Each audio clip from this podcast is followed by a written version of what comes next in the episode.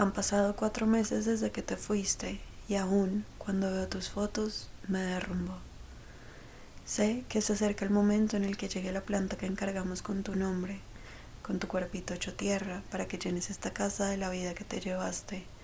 Pero tengo miedo de ese momento. Tengo miedo de verte en esa nueva forma y darme cuenta de que ya no estás, de que no vas a volver nunca. La otra noche le decía a ese que nunca había tenido una pérdida tan cercana como la tuya. Es que el hueco que dejaste en mí es tan grande que parece que no se fuera a cerrar nunca por más cliché que eso suene. Ah, a veces imagino que estás cerca y que me escuchas y que te sigues acurrucando a mi lado en las noches para que te abrace mientras duermo. Muchas veces juro que es real, que ahí estás. Entonces amanezco con los ojos encharcados o con lágrimas secas en las mejillas, como si mi cuerpo supiera de antemano que no te voy a encontrar. Constantemente me pregunto cuánto durará tu duelo ¿Cuántas veces se me va a cerrar la garganta cada vez que escucho alguno de tus múltiples nombres? ¿Cuántas veces voy a romper en llanto cada vez que alguien comparte en sus redes sociales que está pasando por algo parecido? Me pregunto si en algún momento voy a dejar de recordar ese instante en el que te sentí irte mientras te abrazaba y te agradecía y te pedía perdón, porque viniste a cuidarme de no sé qué mierdas con tanta determinación que eso terminó por llevarte. El día que te vi, sentí algo que no había sentido nunca. Sentí que me elegiste.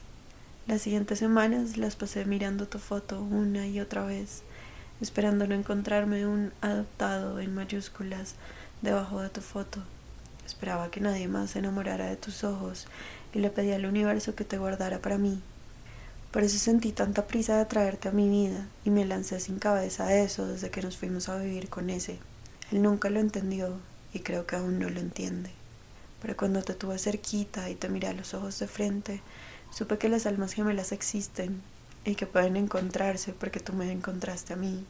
Entonces, esos últimos días, cuando ya sabía cómo iba a terminar todo, porque me lo decías con la mirada y porque las cartas ya me lo habían repetido muchas veces, solo quería decirte que me volvieras a encontrar, que me lo prometieras, que volvieras a mí.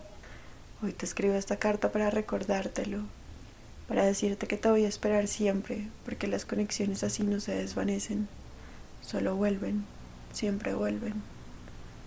Te amo, te extraño. Gracias.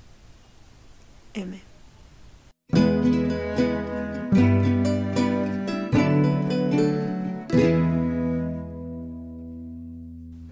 Muchas gracias por escuchar este episodio. Ahora, una pregunta para ti.